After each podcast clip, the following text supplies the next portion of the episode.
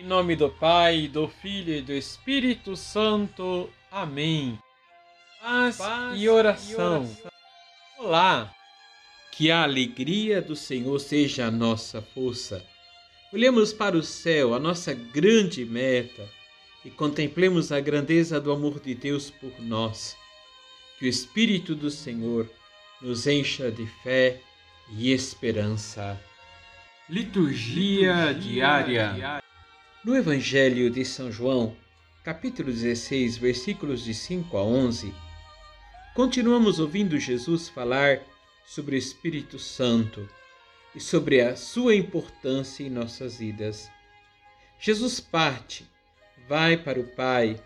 O coração dos discípulos se entristece, mas é por pouco tempo, porque novamente seus corações serão renovados pelo Espírito do Senhor.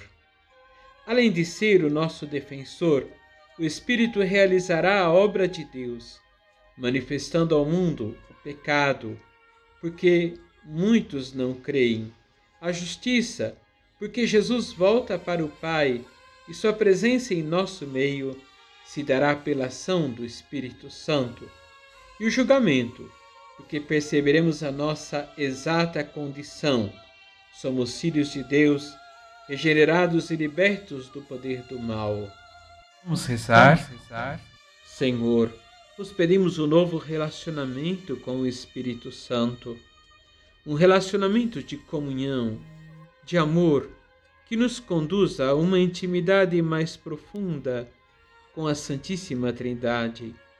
Que o vosso Espírito acenda em nossos corações a chama do amor e da caridade, nos faça olhar todas as coisas a partir do olhar amoroso que circula na Trindade Santa e Bendita. Receba a benção do Deus Todo-Poderoso, Pai, Filho e Espírito Santo. Amém.